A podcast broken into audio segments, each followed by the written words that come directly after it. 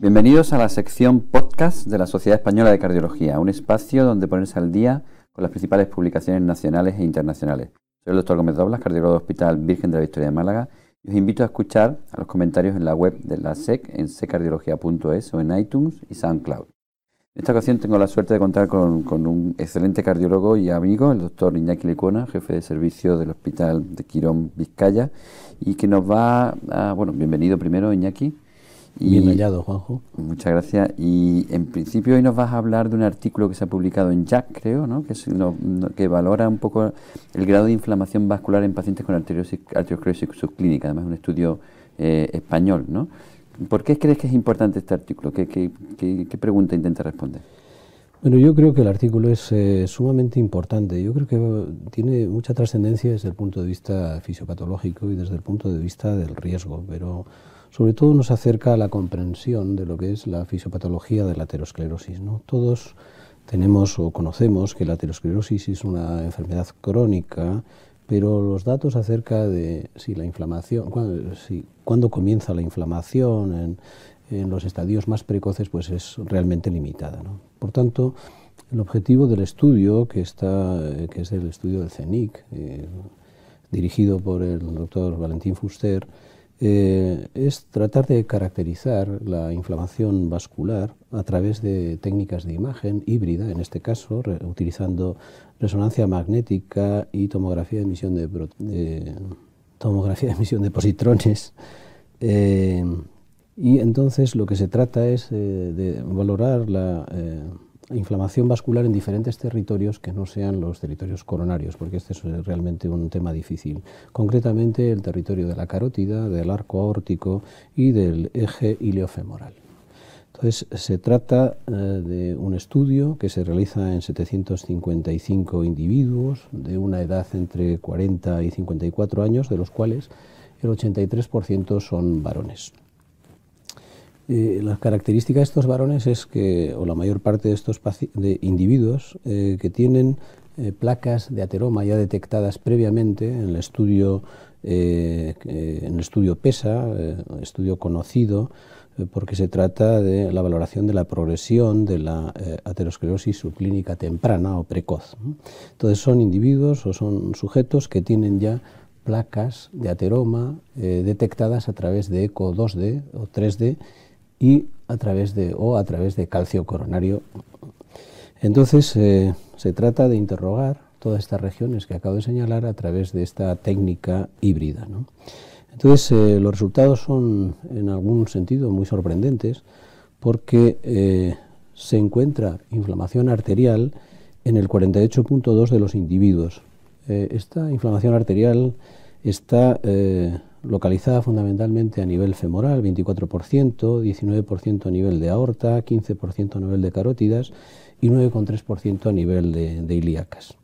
Y, como es lógico, la resonancia también detecta placas de ateroma que ya estaban detectadas en el 90%. Estas placas de ateroma se dan fundamentalmente a nivel femoral, 73%, ilíaca 55% y carotidia 53% la captación o eh, el, hecho de hallar eh, regiones con inflamación eh, se ve solamente en el 11% de las placas de ateroma y esto es lo que sorprende. Parece lógico pensar que la inflamación esté dirigida o esté resida en lo que es propiamente las placas de ateroma. Sin embargo, la mayor parte de la inflamación se ve en zonas que no tienen placas de ateroma y por tanto la inflamación en este sentido podría ser digamos, eh, el primer elemento eh, fisiopatológico de la aterosclerosis. Por tanto, podríamos decir que, según este estudio, la inflamación arterial es eh, altamente prevalente en individuos de edad, a edad temprana, entre los 40 y los 54 años, con una edad media en torno a los 50 años, con que tienen una enfermedad aterosclerótica subclínica, y eh, en este sentido, eh, la inflamación, lo más llamativo es que aparece mayoritariamente en segmentos libres de placas de ateroma y que esto pudiera dar, eh, digamos, sustento a que la inflamación puede ser la base, el comienzo de la aterosclerosis. Por tanto, yo creo que tiene una gran relevancia desde el punto de vista fisiopatológico.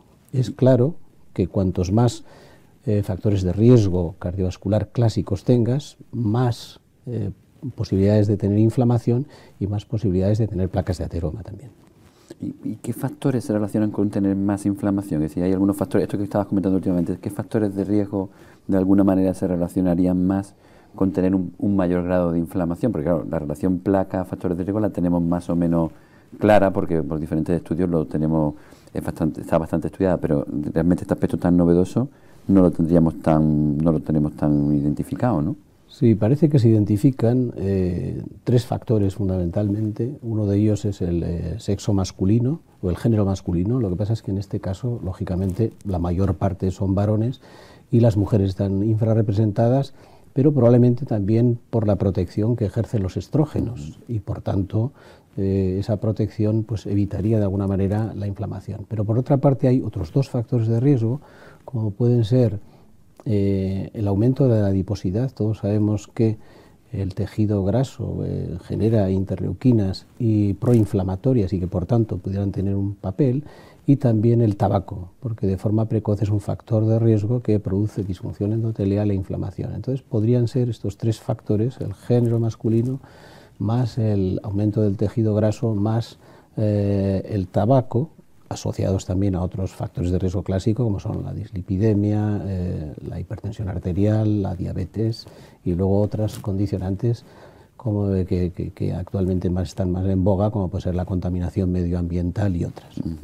entonces, quizás tú, la conclusión final de este estudio sería o bien que la inflamación puede ser una lesión precursora de la arteriosclerosis, ¿no?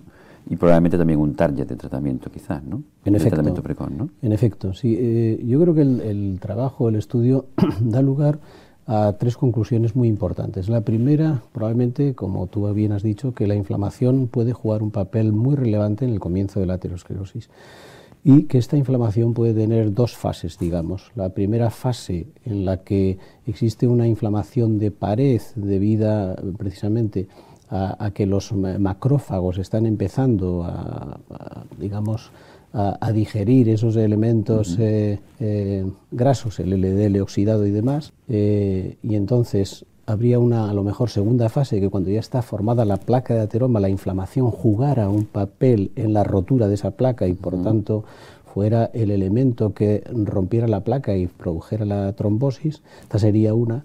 La segunda, el ser conscientes de que eh, la aterosclerosis empieza de una forma muy, muy precoz y estamos valorando medir el riesgo cardiovascular de nuestros pacientes o de la población general a partir de los 40 años, cuando en realidad tenemos estudios ya desde niños, el Bogalusa y muchos otros, en los que comienza anteriormente. Por tanto, eh, la prevención primordial y de los factores de riesgo yo creo que tiene que ser muy anterior.